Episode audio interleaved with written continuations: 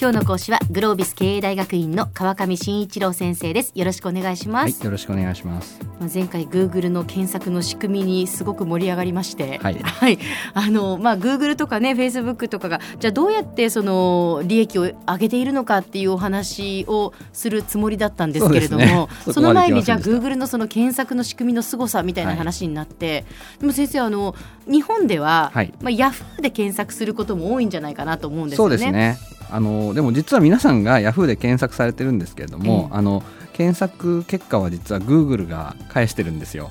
どういうことですか？えっとヤフーの検索の中身は実はグーグルなんです。今の日本では。え？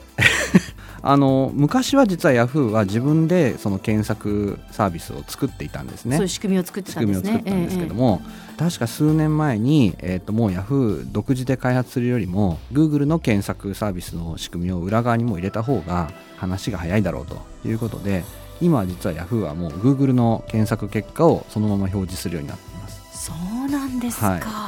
ということはですよ先生、はい、ヤフーはやっぱりグーグルに対してお金を払ってるっていうことなんですね。えっとそうですね。あのお金多少払っていますね。ただあのグーグルも逆にヤフーのお客さんもグーグルで検索をしてくれるっていうこと自体がえー、まあ、彼ら自身がそのデータをたくさん得て検索の結果を改善する、まあ、役に立っているっていうこともあるのでそんなに高いお金を払ってるわけではないと思いますそうなんですか、はい、あそこはじゃあ共存関係にある、ね、っていうことなんですね。はい、へえ。で先生、まあ、あの本題といいますか、はい、じゃあそのグーグルがどうやってその利益を得ているのかっていうことですけれども、そうなんですよね、まあ、皆さん普通に検索はただでやってるわけなんですが、はい。はい、その検索というのはですね実は非常にある特徴がありまして、うん、えー、一つはですね、まあ、大体これアメリカでの統計なんですけれども検索をした人のですね4割の人たちは、その検索結果から実際に何かのものを買うっていうところに進んでいくということが分かってるんですね。はいはいはい、はい。で逆にインターネットの中で物を買ってる人たち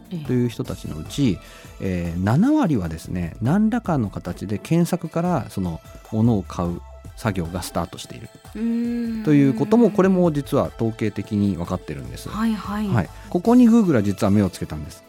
つまりえー、何かのキーワード例えばそれメガネというキーワードで検索をする人っていうのは、まあ、何かしらメガネを買いたいと思ってるに違いない。とすればメガネを売りたいと思ってるメガネ屋さんとかそのメガネのインターネットショップの人たちに、うん、えー、メガネというキーワードで検索を人たちに真っ先に見えるように広告を出してもらえるようにすればお金が儲かるのではないか。うんということを、まあ、Google は実は考えて、えー、それが実は検索連動広告という皆さんが見ている検索結果の上にこう2行ぐらい出てくるあの広告が、まあ、始まったわけなんですよね。そういうことなんですね。はい。でこれはあの、まあ、企業にとってみるとものすごく、えー、効率のいい広告で、はい、つまり、えーと、今まで例えば眼鏡屋さんの広告ってどんなところにあったかなって考えると、うん、えー、街の中の看板とか、はいはい、例えばティッシュを配ったりとか、うん、まあ、いずれにせよ眼鏡を買う気が1ミリもない人たちにも,、もう広告を見せてたわけですよね。そうですね、えー、なんですけど今度グーグルはメガネっていうキーワードで検索をしてくる人たちっていうのはこの人たちは4割の人たちは何らかの形でメガネを買う可能性があるということなんですよ。はい、だとするとその人たちにメガネ屋さんはこちらですっていう、うん、まあ、リンクを見せてあげて、まあ、それをクリックしてもらった方がずっと効率的だよねと。そうですよね、はい、企業としてもね。そうなんだって確率が断然高いわけですからね。なのでこの、まあ、検索連動広告というのはものすごく、まあ、ヒットするわけなんですけれども。うんまあ、ここで、まあ、その一つちょっと考えていただきたいなと思うのは、ええ、どうしてじゃあその世界中で同じようなことをグーグル以外にもやる人たちが出てこなかったんだろうか、うん、まあ、出てきたんです。実は出てきたんですけども、え、結果的には世界中でもう検索とその検索広告をやっている会社っていうのは、もうグーグルとあとマイクロソフトがえー、ヤフーか、まあ、そのぐらいしかもう残っていない。ヤフーもグーグルの検索を表示しながら自分たちの広告を表示しているいうふうになっちゃったんですね。これは何ででしょうかという。何が違うんでしょう、はい。まあ、ちょっと考えてみていただきたいんですけど、えー、皆さん自身が例えば検索に広告を出したいと思う、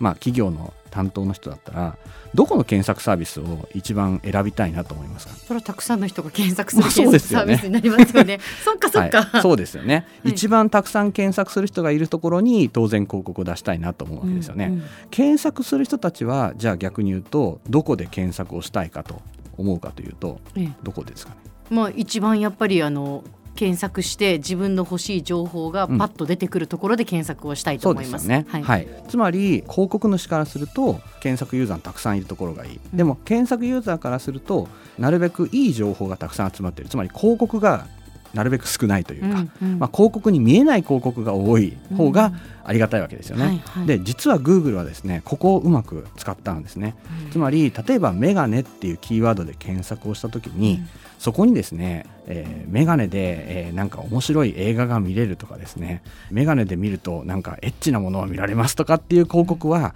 まあお客さん見たくないわけですよね。はいはい。でそれよりは自分が欲しいメガネを売ってるお店の広告がそのまま出た方が嬉しいわけで、うん。そういうお客さんが見たくなるような広告だけを出すというようなそういう広告を、まあ、お客さんにちゃんと出してくださいというふうに広告主に対してですね言ったわけです。はあつまりお客さんがその広告を見てもクリックしてくれないような広告というのは自動的に実はですね表示されなくなっていくようになっています。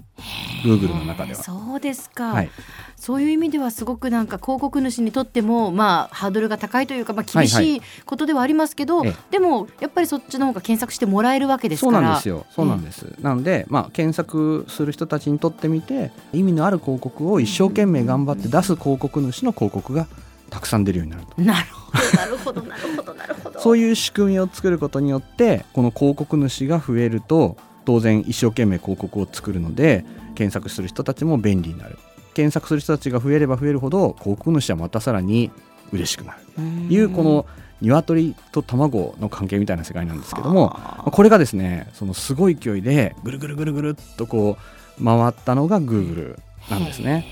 はい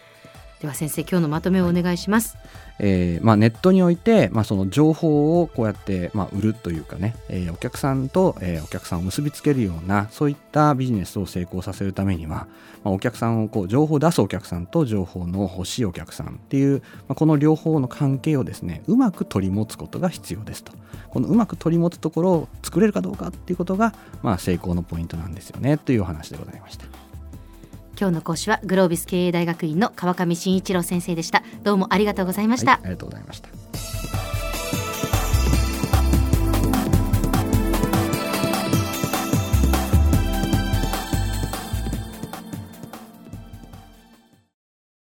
ゾクゾクグイグイメラメラつながる。ゾワゾワハラハラメキメキ。つながるズキズキ。モワモワホカホカつながる。キリキリ。ざわざわ。キュンキュン。ガンガン。ワクワク。うずうず。ドキドキ。ルンルンバクバク。九州人のいろんな気持ちつなげます。九州から輝こう。キラキラつながる。 QTnet